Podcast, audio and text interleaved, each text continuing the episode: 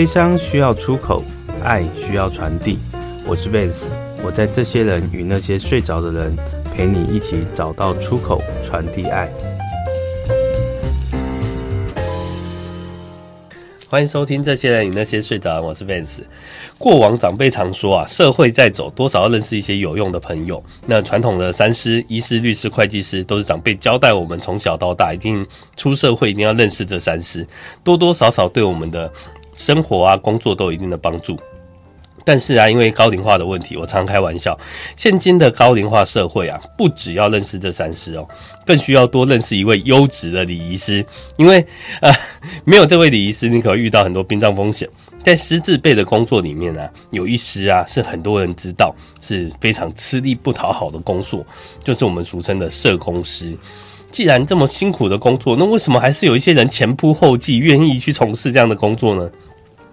本集啊，特别特别邀请到《赢在逆境里》的一个共同作者，叫詹纯龙小姐，来跟我们分享她多年来从事社工工作上的一些点点滴滴。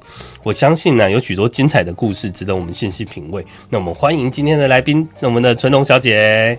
嗨，大家好，我是纯龙，嘿，很高兴参加这个呃节目。OK，那纯龙，你是什么样的机缘？为什么会投入社工这样子的工作领域呢？呃，其实我本来是念商的，哦、那读从商的，呃，读商科，对对是是。那后来就是呃，我去参加了手语社，uh. 那我们就去启聪学校服务。是。那服务过程当中，我发现，哎，从服务当中我得到很多的快乐。嗯。对，然后我就开始想，啊，我想要去念社工。啊，就这样子，这样子去学社工。对对对对，所以我在想说，曾经有一个心理师跟我说，人来到这个世上。都有他要去完成的课题，我就想说，哎、欸，那是不是这个是我来这边想要学跟做的事情？这样子，嘿、uh -huh.，就很简单的一个想法。然后我那时候，呃，是专科四年级，本来想要去念，然后跟同学聊天的时候，他就跟我说，哎、欸，你再读一年就毕业了。对啊，那你还去念，那你就没有毕业证书哎。然后他就就从从头来这个意思吗。啊，对。然后我就呃，那他们就游说我，后来我就。打消念头，好吧，那就把它念完。念了，念完了之后就出去工作两年嘛。嗯哼。然后我就一直念念不忘，想念社工。哦。最后我还是去读了社工系，然后毕业后我就开始从事社工。哇，这个对，可是这中间啊，我爸爸妈妈是阻止的。那一定的、啊，这样如果我是你爸妈，我也会阻止。呃，我那时候就是，可是我很很坚决想要念他啊。我爸爸妈妈他其实为了我好，然后他就开出了条件，这样。嗯哼，开出什么样的条件？他就说，呃，第一个，嗯、你哥哥弟弟，你哥哥在当兵，啊啊，你弟弟呢在念书，是。那我们嗯没有办法，就是供应你学费，对、然后你还要每每个月拿钱回家。我一听到条件开出来，二话不说马上好，呃、不是晴天霹雳哦、嗯，没有没有，不是我二话不说马上说好，他们就啊莫可奈何啊，我都已经、嗯、答应了。是。后来我毕业后啊，去工作的第一个月拿薪水回家，呃、他们吓了一跳，跟我说。嗯你的工作有薪水哦，我才知道原来他们的阻止是因为担心，以为以为你没薪水，没薪水会没饭吃，会活不下去 这样。对，不过到现在其实还有很多人把志工跟社工，嗯，就是没有办法去搞混了，他也搞混，去了解他们的差异这样。嗯哼。那呃，我这样听起来，我觉得你内心住了一个天使啊，就是只是觉得助人工作是很开心的，你就愿意这样去去从事。而且，呃，就我所知，你从事社工这个领域前前后后超过二十年哦。嗯，对。哇，那个需要很大的，怎么讲？很大的决心跟毅力的支持哎。嗯，其实也没有，可能就一个信念吧。那在这个这条路上，我相信遇到很多挫折。嗯，到底遇到这些挫折的时候，你是怎么样呃鼓励自己，或是有什么样的方式可以让自己就是？不要被打倒，继续继续在这个你想做的事情上面努力呢。嗯嗯，第一个当然就是，呃，我在社工的，呃、就是呃服务当中，我其实学到很多。是，嗯，譬如说我看到很多不同人的面相，然后看到很多人在生活里面非常努力的，嗯，去要面对他的生活当中的挑战跟困难。是，嗯，然后看到很多父母，他们很伟大，他们可能，嗯，孩子是身心障碍。但是他们呢，就是不眠不休，不不遗一力，呃，不遗一力的，就是基本上就是他们就是会一直想要去帮助孩子，然后从呃，譬如说医疗啊、复健啊，还有一些教育啊、照顾等等。那这些其实 这些父母其实他们可能已经。呃，就是非常疲惫了，但是他们还愿意就是花很多心思去照顾他们，而且很多的家长其实心里是带着一个对孩子的愧疚，嗯，他觉得说是因为他没有把孩子照顾好，嗯，或是没有把孩子生好，然后才让孩子面对这样子这么辛苦、这么困难的一个生活挑战，嗯，生活议题。所以其实，在看的过程当中，其实我是心疼的，嗯，但我也很佩服他们有这么大的毅力。然后，嗯，我常在想说，如果是我是那个父母，因为我没有办法做到这样嘛。嗯、所以我其实会觉得，第一个我是很佩服他们，第二个我从他们身上看到了勇敢，嗯嗯、看到了坚强，是看到自己不足的地方。嗯，然后当然就是他们也、嗯、会给我们很多回馈，然后让我们有再继续前进的动力。嗯嗯，哇，其实听来非常感动，因为我曾经有服务过一个案子啊，那我自己也是因为当了父母，然后对这个东对这样的。感觉特别深刻。这案子其实就是一个客户打电话进线公司，说他想了解私人契约，我就很好奇，我就跟他们联络。那我在电话里面听起来，这个声音是非常年轻的哦。嗯、我就觉得这么年轻，想要了解他是怎么了，很好奇。然后我就说，不然要约见面聊，会比较清楚嘛。那跟他约了见面以后，哎，果不其然，这个妈妈要跟我打电话来是一位女性嘛。这个妈妈。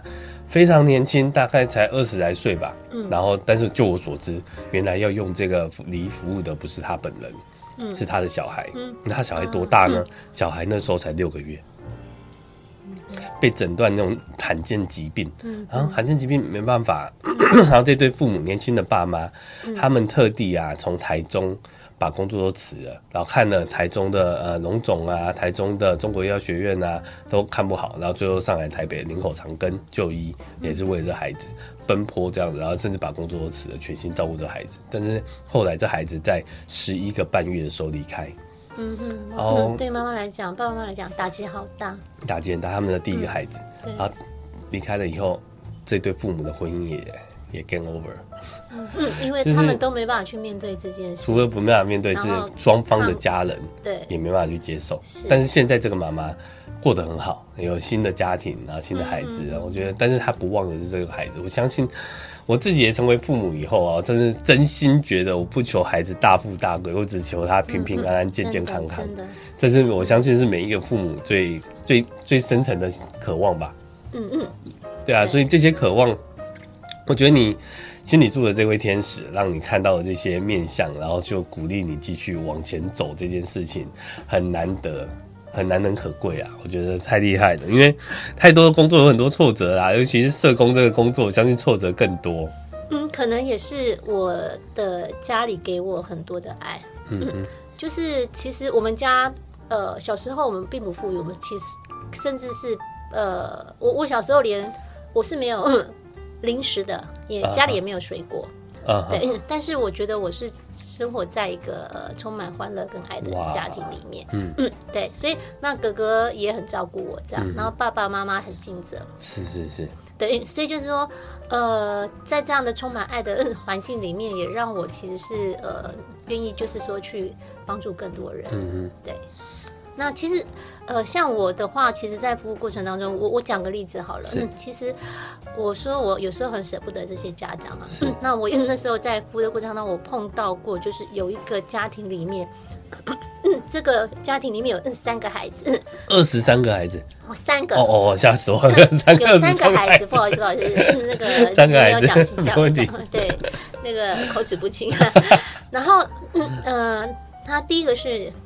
姐姐嘛，是。好，然后第二、第三个都是男孩子。嗯嗯，结果呢，那个呃，就是第二个孩子啊，嗯、他就出生的时候啊，嗯、全身有五种障别，非常严重。嗯，嗯，他除了就是听之外，看不到，不会说，啊、不会走，连走都不会走，不会不会都不会，就是而且他有脑性麻痹，啊、是。呃加癫痫等等这样，然后因为就是。就是照顾这个孩子花很多心力，然后、嗯、爸爸妈妈他们后来又怀孕了，然后他们也担心会不会再出现这样的问题，这、很怕。他们就有去做一些、嗯、一些呃检查，然后发现是没有问题，嗯、然后就把他生下来，嗯、结果生下来才一个月就出问题了。哦，什么样的问题？一样，嗯，啊、跟跟哥哥一样的意思，对，而且比哥哥还严重。哇！而且他那时候连连奶瓶都不会吸，也不会笑。啊，对，嗯嗯，但是嗯，其实父母还是很坚强的，嗯，去面对这样的课题，然后就是很努力的照照顾他，嗯、所以嗯，在这过程当中，我看了很感动，嗯嗯，对，很感动这样。那当然就是我们也提供很多协助，然后 父母家庭在这当中也要很多的一些支持跟陪伴，是。对。哇，这 我真真心觉得啊，那。因为自己当爸妈嘛，但是孩子都出生了，这不可能丢掉塞回去啊 什么的，所以所以那个爸妈要面对除了自己的内心挑战之外，他要最实际上就面对未来可能经济的部分。对，嗯，他等于是说 他们后来没有办法专心工作，所以经济上其实嗯也会觉得很吃力，而且就是这个孩这两个孩子。嗯，就是经常要上医院，然后他们还会帮他找，比如说看中医啊，做针灸啊，嗯嗯，呃，什么等等，很多一些民俗疗法也是嘛。然后他们还要找外劳，因为他要照顾两个，是就就是这么重度的孩子。嘿，那 就是这过程当中，其实因为他要把很多心力放在这两个嗯小男孩身上。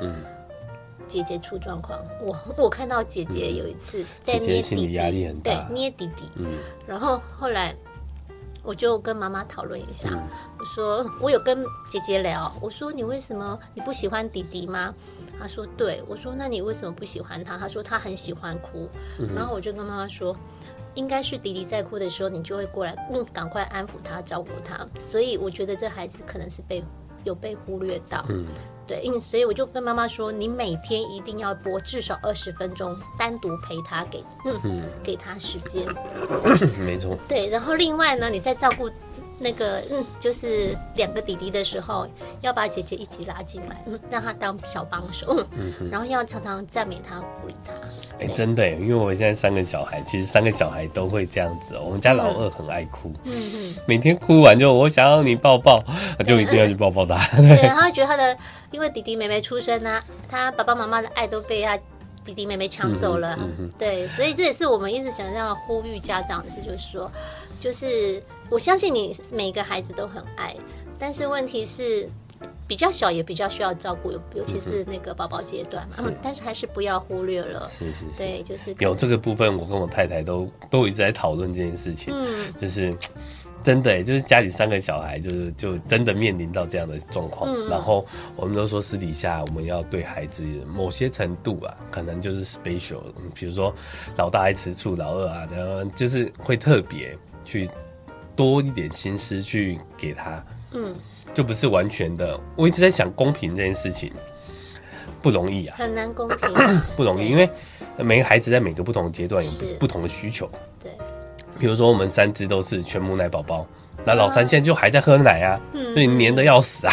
对，然后我们就会跟哥哥跟姐姐讲说啊，因为弟弟还在喝奶，弟弟还是 baby 呀，所以怎么样怎么样，所以私底下会给他 favor，就是给他多一点那个。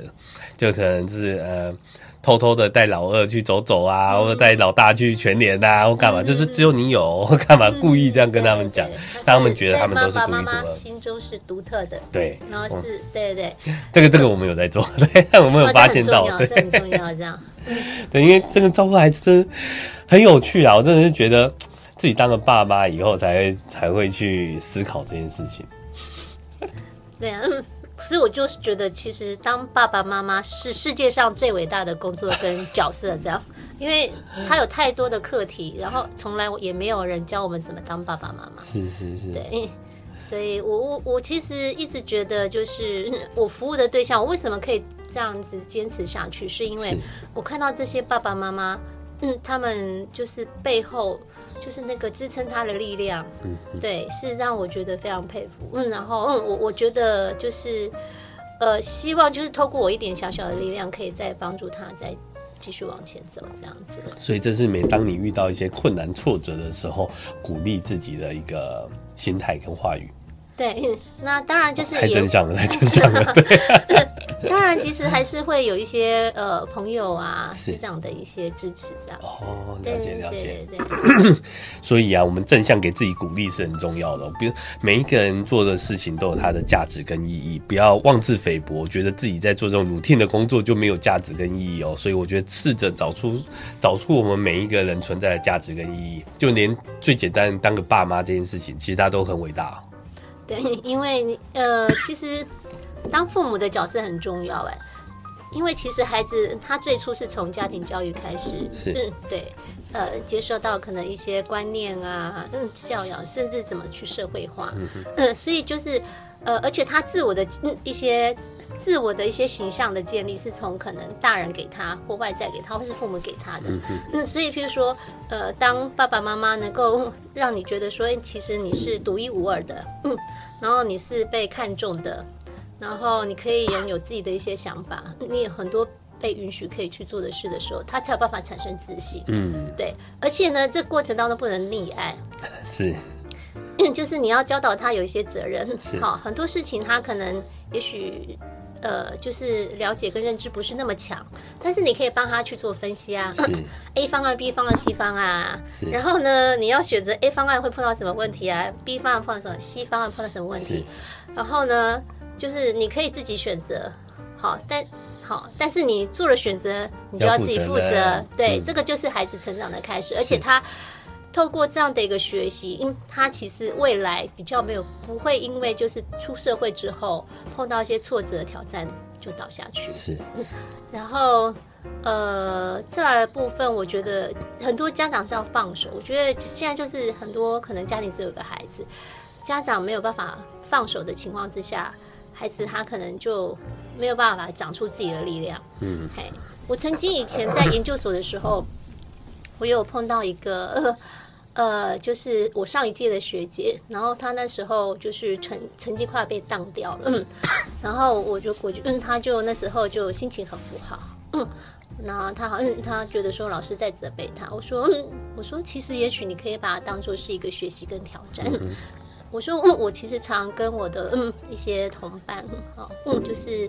呃嗯，我们社福机构里头同伴，因为我那时候是已经工作了几年才去念念研究所。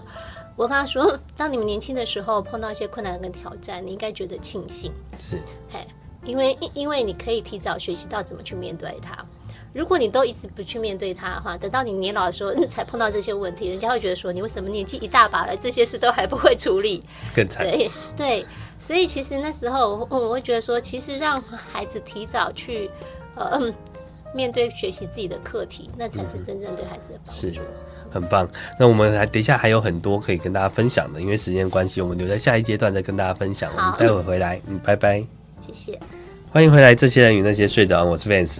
那我们纯龙啊，其实他在社工二十多年来的工作经历里面呢、啊，呃，就我所知啊，他对身心障碍的朋友们的服务，跟还有一个部分很，我觉得很特别，就是对艾滋病患者的这个社工团体的这个单位有服务过嘛？那有什么样的比较特别的故事可以跟我们大家听众分享呢？嗯嗯，如果是说，呃，其实故事是很多啦。是。那呃，我在服务艾滋。就是我们是称感染者。哦，感染者，嗯、对对对，因为他们其实是有药物可以治疗，但那个那个时候我服务是二十几年前，那时候的药物啊，叫鸡尾酒疗法嘛，哦是，那呃其实是有很多的副作用，嗯，譬如说他可能会上吐下泻，嗯，然后会做噩梦，会看到可能另外一个空间，对对对对对，是是是，那那其实对他们来讲就是嗯。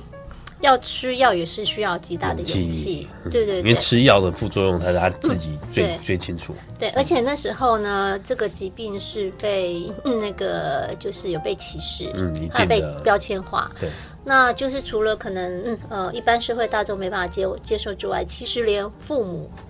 不要说那 时候，直到现在，很多人对同志跟艾滋病还是画上等号。哦，其实是嗯，是完全，我觉得 可以完全不不一样的。其实，其实那时候错误的观念。对，哎，那那其实就是也有是家人、学校，就是公司，我们可能都要去去做呃处理，嗯哼，或是做协调这样。嘿，因为虽然法规有规定，但是他们还是没办法接受啊。法规是一回事啊，对啊，那个社会上的歧视这个很难去。对对对，然后呃，所以。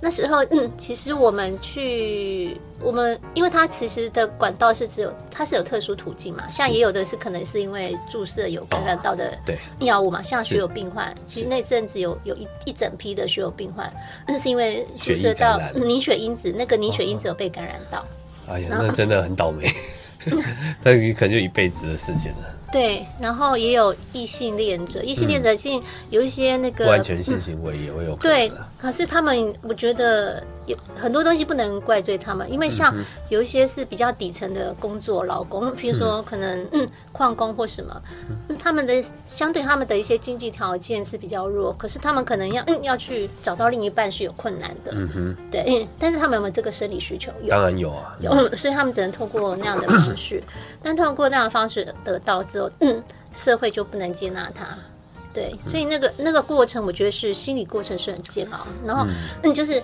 家人就是社会不能接纳他之外，家人也不能接纳他，然后身体又出了状况，嗯，就会觉得整个生命是没有希望的。是，对。那那那时候我们为了帮助，其实让家里的人可以接纳他们，不害怕。其实我们去家访的时候，嗯、我们会跟 这些 感染者是共餐。哦，是。对，我会去跟他们共餐，我就示范，就是让他们这样这样说。基本上，你只要公筷母吃，你是不会被感染到，没有问题的。对，然后教导他们，其实家里面的环境清洁啊，衣物分开清洗什么等等的 一一些一些方法。然后，嗯，通常父母看到之后，他们都会觉得，会觉得说，嗯。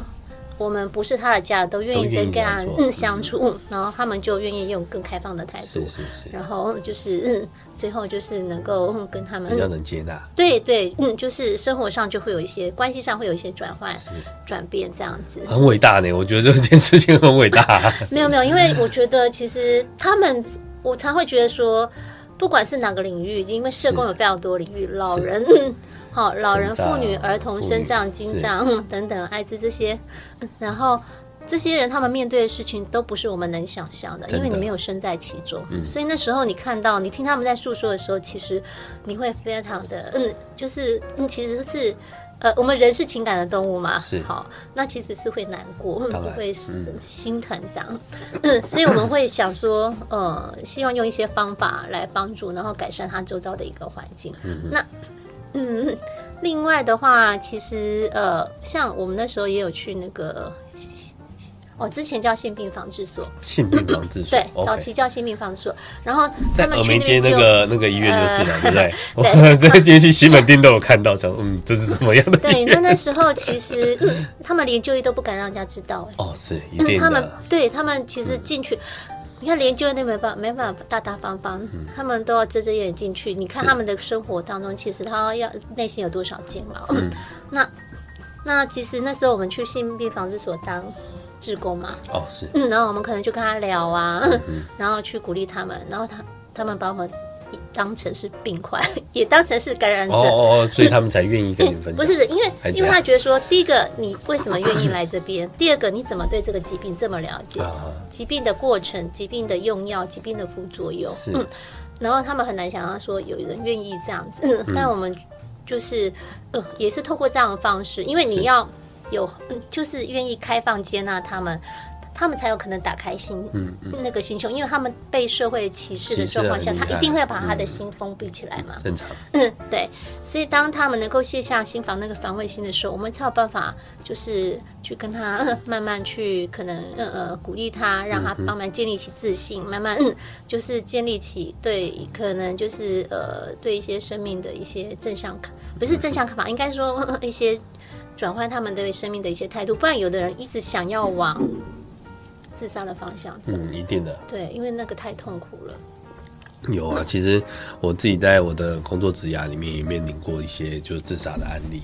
其实常常在想，他们会真的会去走上这条路？那前面的那个受挫已经是多严重，才会去做做做最后这一段，那个都要长期陪伴，嗯，因为他们的心 心情会反反复复的，然后、嗯、他们生活当中随时都小心翼翼，他们吃个药都怕人家发现，是，所以家人的支持很重要。我曾经服务过一个案子，是一个将近九十岁的北北当空中飞人，从十八九楼这样飞下来，哇、哦，一开始我以为是那种久病厌世哦，但是后来深入了解以后，因为这是我的客户家属嘛，才发现其实。北北年纪那么大了，身边周遭都没有孩子在身边，都是外佣在照顾啊。然后太太又有轻微失智啊，其实北北的压力也很大。嗯，北北只是他其实没有什么久病，没有什么什么慢性疾病，这还好，都还是能控制的状况，都是行动也 OK，只要坐轮椅人家推一下就好，因为毕竟年纪大嘛。所以那个家人的支持啊。嗯各方面真的很重要，嗯、所以他最后走上这一条路的时候，嗯、前面他受多少委屈，嗯，嗯，这个都是很多人忽略、没有去正视到的问题。所以，我们嗯，社工服务有相当重要的一环，是是要就是呃，除了给他们支持关怀之外，其实。嗯，会跟他们就是讨论，然后去建立起他们的周遭的一些支持系统。哦，这个很重要。嗯、对，嗯、这个支持系统包括家人，包括朋友，包括社区邻里，包括社福资源。哦，对，那这些东西建立起来，因为我觉得人活着，他一定会有很多的困难跟挫折，能够帮助他挺过去的，就是这些支持。这样，嗯，所以就是，嗯，我们现在其实进入。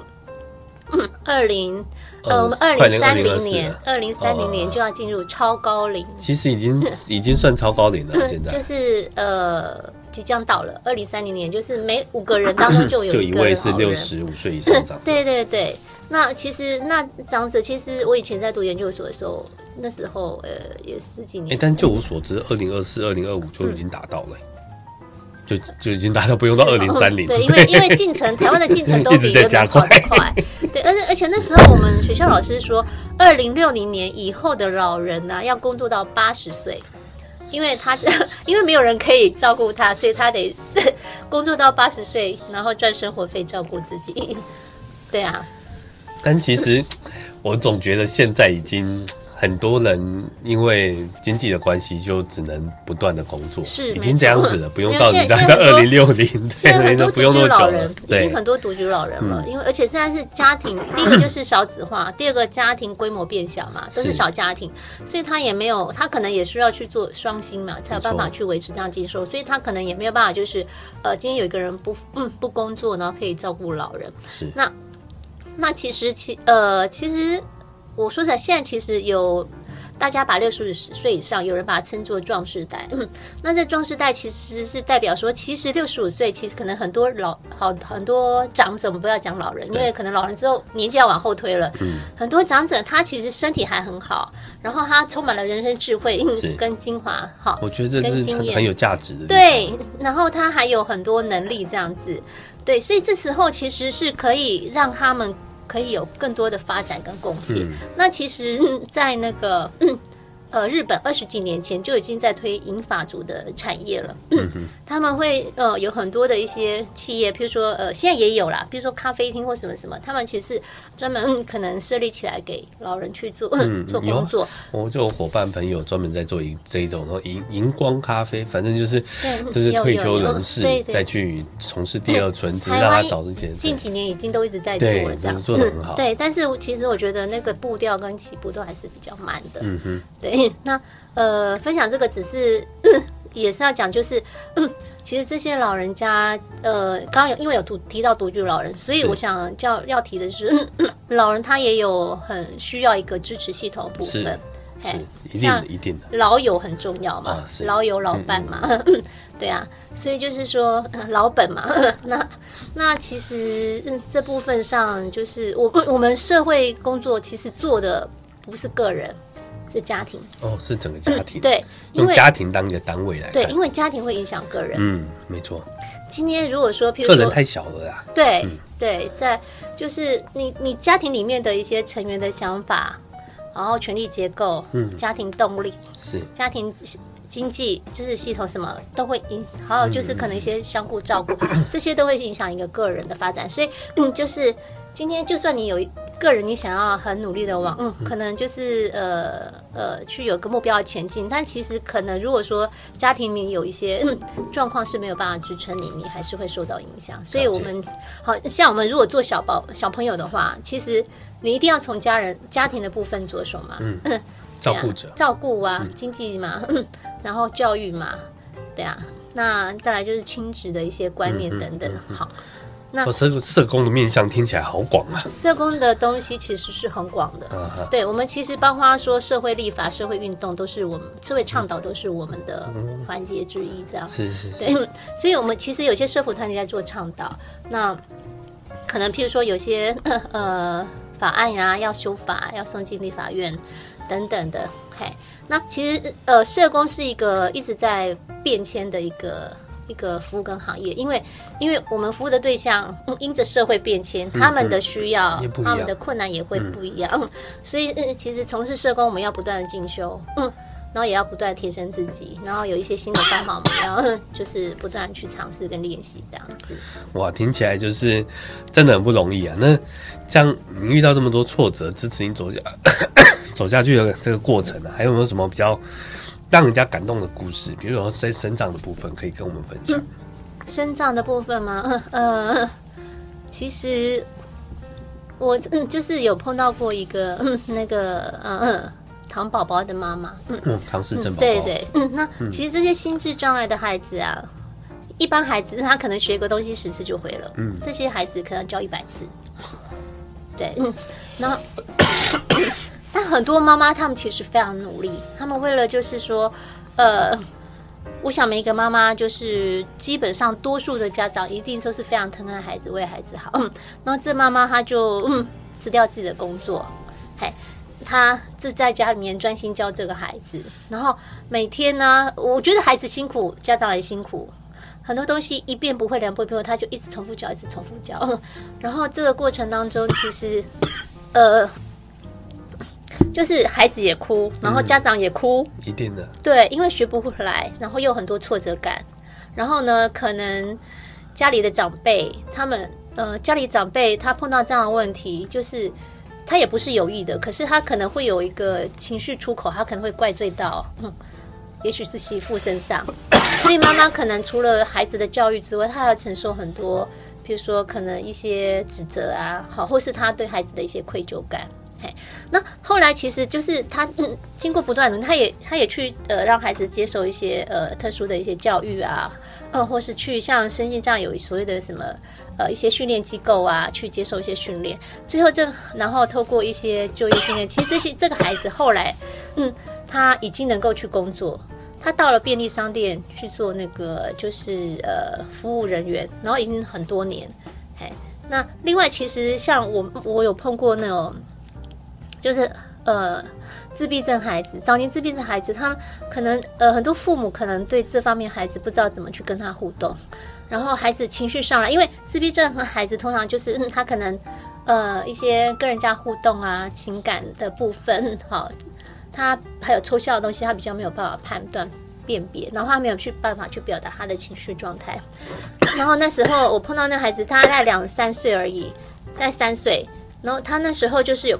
呃，妈妈带他外出，但是他因为他碰到一些困难，他没有办法表达，嗯，他就就是在那个呃车站里面，火车站里面就大哭，然后在地上嗯。打滚，因为因为因为孩子他会透过哭来表达他有需要嘛，嗯，然后需要被帮忙，需要被关心，但父母不，因为他有没有他父母不知道他要什么，虽然一直安抚还是没有用，最后妈妈跟着哭。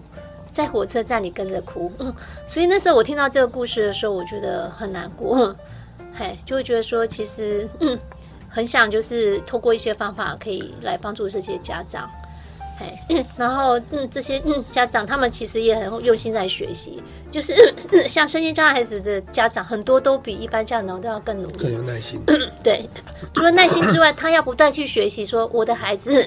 他的行为特质怎么样？他的情情绪为什么会有情绪这些出来？为什么会有这样的行为状况的表现？然后我要用什么方法他才能够理解，然后什么方法他才能够学会。嗯，所以其实那个他们身上，除了他要面对孩子的状况，面对自己的压力，他还要去不断努力学习新东西。嗯嗯，这也是我为什么很佩服这些家长。我常常跟他说，我觉得你们是世界上最伟大的爸爸妈妈。对。所以啊，当爸妈真的是很不容易的一件事哦。呃，时间关系，我们下一段继续再聊一些，看有什么比较特别的故事可以跟我们听众分享。呃，我想一想哈。欢迎回来，这些人与那些睡着，我是 Vance。那其实纯荣啊，他在服务这个身心障碍，还有这甚至这艾滋病的这患者的过程呢，其实还有一个故事，我记得还蛮感动的，一定要跟我们听众分享的是。嗯，就是啊、呃，其实我我那时候、嗯、之前在做艾滋的时候啊，嗯、那基本上因为呃，可能很多艾呃已经，因为他早期的话，其实艾滋感染者他们如果说呃。很多人他们会进入到病程阶段，他可能要去住院，要发病了嘛。嗯，那其中我们那时候就是因为很多人家人没有办法接纳，我们就有设了中途之家。是。那设中途之家呢，我们没有办法找一个 像现在的中途之家，可能呃就是一栋房子，嗯，然后在里面安置一些人，因为那时候其实不能中途之家是什么？因为他们很多人不能够接受，哦，就是比如说房房东不能够接纳这样的一个人，所以我们可能嗯。就是嗯，找那个呃，就是帮他们个别租房子，然后我们会去。个别关怀，因为你如果你是一个大型的，哦，其实比较容易，更容易引起注意。对 对，就是邻里的一些反弹之类，所以我们是个别租房子，而且这样他们彼此比较有隐私权。嗯哼，那那我们其实房东也不知道他们。哎对，初期是房东也不知道，但是我们一直有跟他们强调，就是说基本上你们的一些生活习惯那些其实要做好，这样，因为它其实特定管道才会传染嘛，譬如说血液传染啊，或者透过性行为传染嘛。对啊，那在 所以那个性不好意思，请教一下，性行为传染其实是体液就会传染吗？嗯、呃，体 如果是唾液的话，因为唾液里面其实它是有那个，嗯，它其实唾透过唾液是不太会哦，除非你口腔有伤口哦，哦，对。那提议的话，通常是透过性行为的部分这样才会。那如果说是，嗯、比如说流汗跟他拥抱，还有流汗不会不会流汗这样不会，不会不会。然后另外一种是拇指垂直传染 啊。那拇指垂直传染就是说，其实通常就是生产的这一个过程。对对，但那个比例其实还蛮低的。哦，是。对。所以艾滋妈妈不见得会生出艾滋哦 baby。对，比例是偏低的。OK。对。嗯哼。所以艾滋妈妈不用担心了。嗯，但当然，我觉得某些程度心理压力啊，对对，但是还是要去定期做一些检验，这样子，是。对筛检，因为就是如果你做了之后，你其实也比较安心，对你的胎儿宝宝也比较好，这样，跟你的心理状态呀、孩子的情绪啊稳定稳，对，嗯，那呃，就是那我们其实每个就是我每个礼拜都会定期去看他们，那他们有时候其实经济状况很不好，我们要帮他找一些，他根本没有工作吧？对他没有办法工作，因为他的。他的状况，他因为他我刚刚有提到说副作用很强，副作用很强的情况下，他是没有办法去工作的，所以他可能就是在家里，他可能都躺着，然后我会定就是常常去给他送餐呐、啊，然后去就是帮他呃可能买一些日用品，或是我也会去跟慈济募一些，譬如说二手电锅什么之类给他给他使用，然后会找。固定的每个月帮他有就是申请低收入户，是就是申请经济补助。嗯哼，嘿，然后就是其实我有一个服务的对象，他后来就是呃就是生病，嗯，住到那个病房里去，嗯，嗯，然后每个嗯每个礼拜都会去看他两次，然后后来就是那他其实家人整个都抛弃他，从来没有看过来看过他，也没有打电话问过、嗯、关心过。那那时候。他呃病危的时候，我们也是在身旁一直鼓励他，嗯，好，然后也就是问他们的家人要不要来看他，不愿意，家人也不愿意，不愿意，连病危已经就临终了也不愿意。对，然后后来，嗯、对，后来就是他走的时候是医院通知我，是，然后我就赶快赶过去，嗯嗯，那我那时候去的时候，我其实那时候很年轻，才二十几岁。我那时候看到有点吓到，因为我没有看过往生的人啊，是。他整个人皮肤是偏黑，嗯哼，不是棕色，是黑的，是。暗，就是暗，已经呃偏暗黑色，嗯哼，就是暗呃暗的咖啡色跟黑色之间，身体状况不好了，那对对生前的那个状况不好，对，而且他受到皮包骨哦，完全没有肉，嗯、对，然后那时候其实看到他其实有点。有点吓到。但是我其实因为陪伴他那么久，其实看到他这样的一个状态，我其实很不忍心。嗯，对，然后觉得他孤零零的一个人走，我那时候很难过。然后虽然我很害怕，但是我那时候就鼓起勇气，因为我觉得我想要让他知道，他走的时候是有人在他身边陪他的。我就把我的手伸出来，我那时候其实是会害怕，然后就摸他的手，然后我当下摸上去，摸下来的感觉是一道很冰冷，因为他整个身体都凉了。然后我就跟他说：“ 我说某某人，就是嗯呃，你安心的走吧。那你现在已经没有病痛了。然后呢，我也祝福你。好，然后我那时候。”想要摸他跟跟他说这句话，是希望他，因为我觉得每一个人都有他生命的价值跟存在的尊严，我不希望他走得孤孤单单的。对，我看到一个人走，然后身边没有家人陪伴，我觉得我看的好心疼，好难过。对，那那是嗯，那这个其实那时候我后来回想，就我为什么会做这样举动，我觉得可能就出自一个 对一个人的一些。关怀，然后真心的一些看待，这样，我想其实包括我们现在老，嗯，就是人口老化，未来很多人会面临可能就是就是孤独的家里的人有越来越多人走向老化这一块，然后甚至是现在很多的独居长者，嗯，对，然后我我也会希望就是说，如果你们家里有 有。就是长者的话，我也希望就是你们也可以多花时间陪伴他们，嗯、因为其实我常常常会跟身边的一些人说，其实我们这一代能够有富裕的生活，都是上一代他们打拼下来，他们努力打拼造就的，嗯、我们是要感恩的。对，我们现在可以有这样说，而且我们可以其实自在做自己，上一代是没有办法，嗯，上一代他是要肩负很多的责任，扛起可能照顾弟妹，然后扛起就是照顾下一代家里，对。那所以，我希望可能可以，就是可以，你们也可以有更多的关怀，然后多去陪伴。对对，来老人家来讲，他们最重要的就是，呃，人生不要孤孤孤单、孤零零的走了这样子。嘿，那其实我爸爸在一百年的时候走了，那那时候，嗯，我哥哥其实是自责，我那时候好难过，因为。我哥哥是因为爱我爸爸，他做了一个决定，在我爸爸六十五岁的时候，他叫他退休嘛。嗯，然后爸爸其实那时候想去当保全人员，那他是因为要那时候要读要做夜班。那我觉得说，我哥觉得说这样太累了，你都已经六十五岁，你退休你就好好的过休息，对对休息，对对。但后来就是我我我发现就是我爸爸退休之后。对。对。对，我爸，我发现我爸爸退休了之后，他老的好快，嗯，他开始就是变驼背了，头发变苍白了，嗯，然后人也整个皱纹都跑出来这样子，然后精神也不好，嗯，对，然后我哥哥那时候爸爸走之后，我哥哥自责说，他如果那时候不要阻止我爸爸去工作，可能他就不会走的这么早，嗯嗯，所以那时候听了很心疼，我觉得说。当然，我我我哥哥是因为爱我爸爸才这样子，嗯、但是有时候我们可能，呃，那个爱可能可以更广一点的角度去思考，是。就是这个人他需要什么，嗯、他可以让他自己做自己的选择。然后人活在世上，其实是要有存在的价值跟需要。嗯嗯、其实我我们呃社工有一个有一个科目叫人类人类行为，是。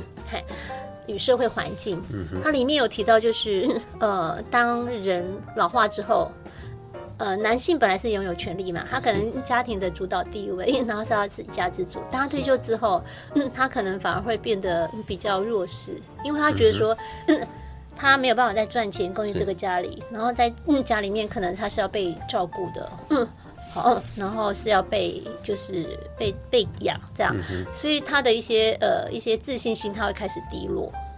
然后妈 妈妈呢，这时候她可能会开始长出自己的一些自主性出来，因为她觉得她的她为了这个家庭付了这么多，责任也完了，嗯，就是孩子也长大了，结婚了，然后她开始做想做的事情，对对，所以那整个整个角色是对调的，嗯，对。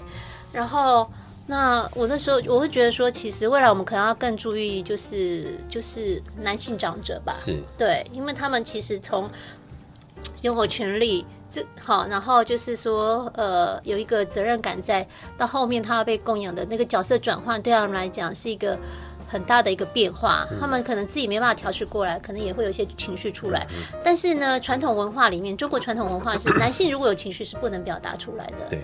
对，所以我觉得他那个东西的压抑，男儿有泪不轻弹。对，为什么不轻弹？能哭要哭就哭啊。是，所以就是现在不要男儿有泪不轻弹了。嘿，就是我觉得就是不管是哪一个年哪一个年龄层的人都，包括是孩子，也都需要有自己的支持系统。嗯、他有有困难，他是有对象可以去讲的。对，那那嗯、呃，这部分的话，我觉得就是可以给大家一个参考啦。嗯哼。对，大家可以多嗯多多，我们以后也会老啊。是啊。对啊，我们肯定要去思考，我们未来以后老了之后，我们要过什么样的生活。嗯嗯。对，然后对我们可能会希望，可能我们的孩子，我们的周边的人可以怎么对待我？我觉得可以，嗯，就是兑换角色，然后设身处地互相是思考。其实我觉得啊，就是我们的那个人生要长什么样子，都是我们从小。呃，从生活中点滴去灌溉的，嗯，像你希望你未来变得更好，或干嘛？那其实很多东西都需要陆续灌溉。嗯、那像你刚刚提到那点，我心里蛮有感的啦，就是男性从失去权利以后啊，怎么样怎么样之类。那那其实啊，与其说失去权利，那在拥有权利的过程的时候，其实有很多东西也可以跟家庭更多的互动。我觉得这是很多、嗯嗯、很多人忽略的。那可能妈妈在家里的角色就被定义说，妈妈一定要怎么样怎么样，爸爸在外面工作，男主外女主内的。其实就我的观念而言，其实我是把这东西打破。在家里回去，我只看到碗呐、啊，哎，没人洗，我不是先去骂我太太，而是说啊，后来我来洗了，还他不洗，一定有他的原因嘛。他可能带小孩啊，小孩在皮在闹啊，他没根本没时间来洗啊。对啊，其实其实你换个角度，大家去去思考这件事情，他为什么不这么做，有他的原因。其实。我觉得很多的这种既有框架打破了以后，就不会有这么多未来的问题。这是我的想法啦。是是，我觉得其实，呃，我自己啊，我自己也觉得，我以前会被很多框框设限住，嗯、因为这些东西是从教育来的嘛。啊啊，男生应该怎样，女生应该怎样。嗯，那其实每个角色有他的辛苦，不管是。当家庭主妇还是去外面工作的一家之主，嗯，像当家庭主妇的话，其实那个家庭的琐碎的东西，哦，很累哦。对，然后照顾孩子，孩子的情绪，孩子的课业，然后，嗯、然后学校老师就 可能。呃，要求配合，比如说现在很多孩子还要去什么公。现在小朋友的作业都是爸妈的作业。那天我我女儿才幼稚园，然后那个学校作业，我老婆跟我说：“哎、欸，你女儿说那学校作业说要拍什么什么家里附近公园的一些花花草草。嗯”我说：“好啦好啦，变成哎、欸，是我去帮她拍照，我去 seven 把它印出来，我把它贴好，不是我把它写好、欸。哎，那变成小孩的作业是爸妈的作业，搞死我了。我还有听过，就是那个小孩忘记讲他要交要要交什么作业。然后睡觉前才想到，然后要去爸爸妈妈，对，要去公园找好像不知道什么指定的某种植物，然后他们那个爸爸妈妈就拿着手电筒，晚上手电筒去公园找、欸，哎，真的很辛苦。然后其实说实在，嗯，其实妈妈也是一个很工作很辛苦的一个角色，嗯、没错。就是其实嗯，就是呃，国际他们也有去换算过，如果以妈妈的工时来讲，工时来讲不得了，哇，超级低的。对对对，而且他们是全年无休，二十四小时。对啊，比我们还辛苦，嗯、我们也二十四小时。对吗？我觉得 其实爸爸也很辛苦，嘿，因为爸爸的话，基本上你要去承受外面工作的压力呀、啊，嗯、然后就是呃，像我也有看过一些电视剧，像爸爸。有些爸爸失业不敢给家里的人知道，因为他要承担起这个家庭的经济重担嘛。他也担心，就是家里人知道之后，会不会他们其实也会很焦虑。嗯 对，然后再就是，其实我觉得很多工作，譬如说主管的要求，或是一些什么东西要交要交什么报告，或是同事之间的相处或竞争，那些都是一个很大的压力。所以我觉得，如果可以彼此，就是我觉得夫妻。最好的夫妻是可以相互支持、坦诚去说出彼此的一些压力跟相互体谅的。对对，因为每个角色都有他的是啊辛苦的辛苦的地方。嗯，对。就像我常常会跟我太太说，让我太太也会说，她如果让她选择，她宁可去上班，她不要当全职妈妈。对，所以我能体谅全职妈妈的辛苦，因为是 因为小朋友现在很黏嘛，然后就连我太太要去剪头发，叫我顾一下老三。然后老三就一直找他妈妈，你知道那种 我也会俩拱了，就是抱着怎么哄都没用的状态，给你哭个十几分钟、二十分钟、半小时，真的爸爸耐心也会被磨完呢。当然的，对，所以就是那个过程啊，其实真的是互相体谅，你就知道，哎、欸，他在我身上黏半小时，他可能在我太太身上是黏一整个晚上，哎，那所以 就是互相体谅，我真的体谅这太太辛苦，所以大家就。互相体谅啦，只能这么说。对对，因为而且现在还有很多的是职业妇女哦，那那也辛苦啊。在白天可能在公司一堆鸟气，然后回到家里又要面对孩子，那都会这都会两工。但我觉得其实呃，以前是所谓父权主义社会嘛，就男主内女主外，然后爸爸回到家是不做家事。但我觉得现在很多。新时代好爸爸出现了，他们回去会帮忙做家事了。对，因为他们可能也知嗯知道，就是说，呃，太太的辛苦，尤其是职业妇女，下班回到回到家之后要做这么多事情，同样两个人都在工作嘛，真的。对，我觉得互相体谅这件事很重要。我相信在自工的工呃社工的工作里面，一定有更多的面向可以来探讨。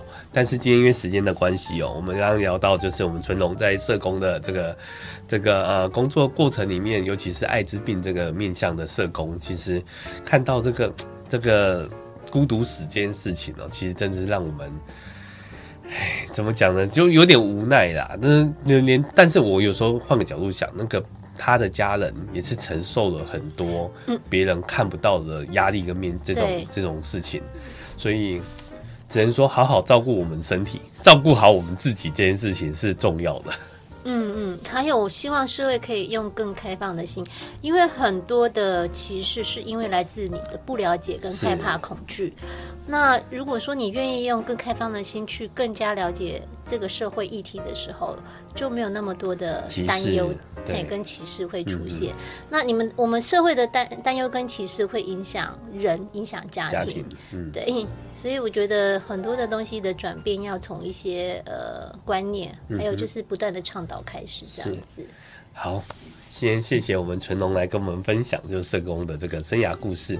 那如果听众们呢对这个社工这个工作呢有一些疑问问题的话，可以上我们的 FB 点那个粉丝专业，这些人与那些睡着的人，在我们的这个呃之后会上一些呃文章，在下面留言，可以帮我们呃有什么问题在里面留言，然后我会请淳龙再帮我们做一些回答。那对社工这份工作，其实是需要更多的耐心的支持。如果现在有想要走社工这个这个事业工作的朋友们呢，其实很很欢迎你来跟我们做一些互动。那时间的关系，我们今天的节目大概也到一个尾声了，所以下礼拜三请准时再收听我们的这些人与那些睡着的人。今天谢谢陈龙，谢谢妹子，谢谢大家，那大家晚安，拜拜，拜拜。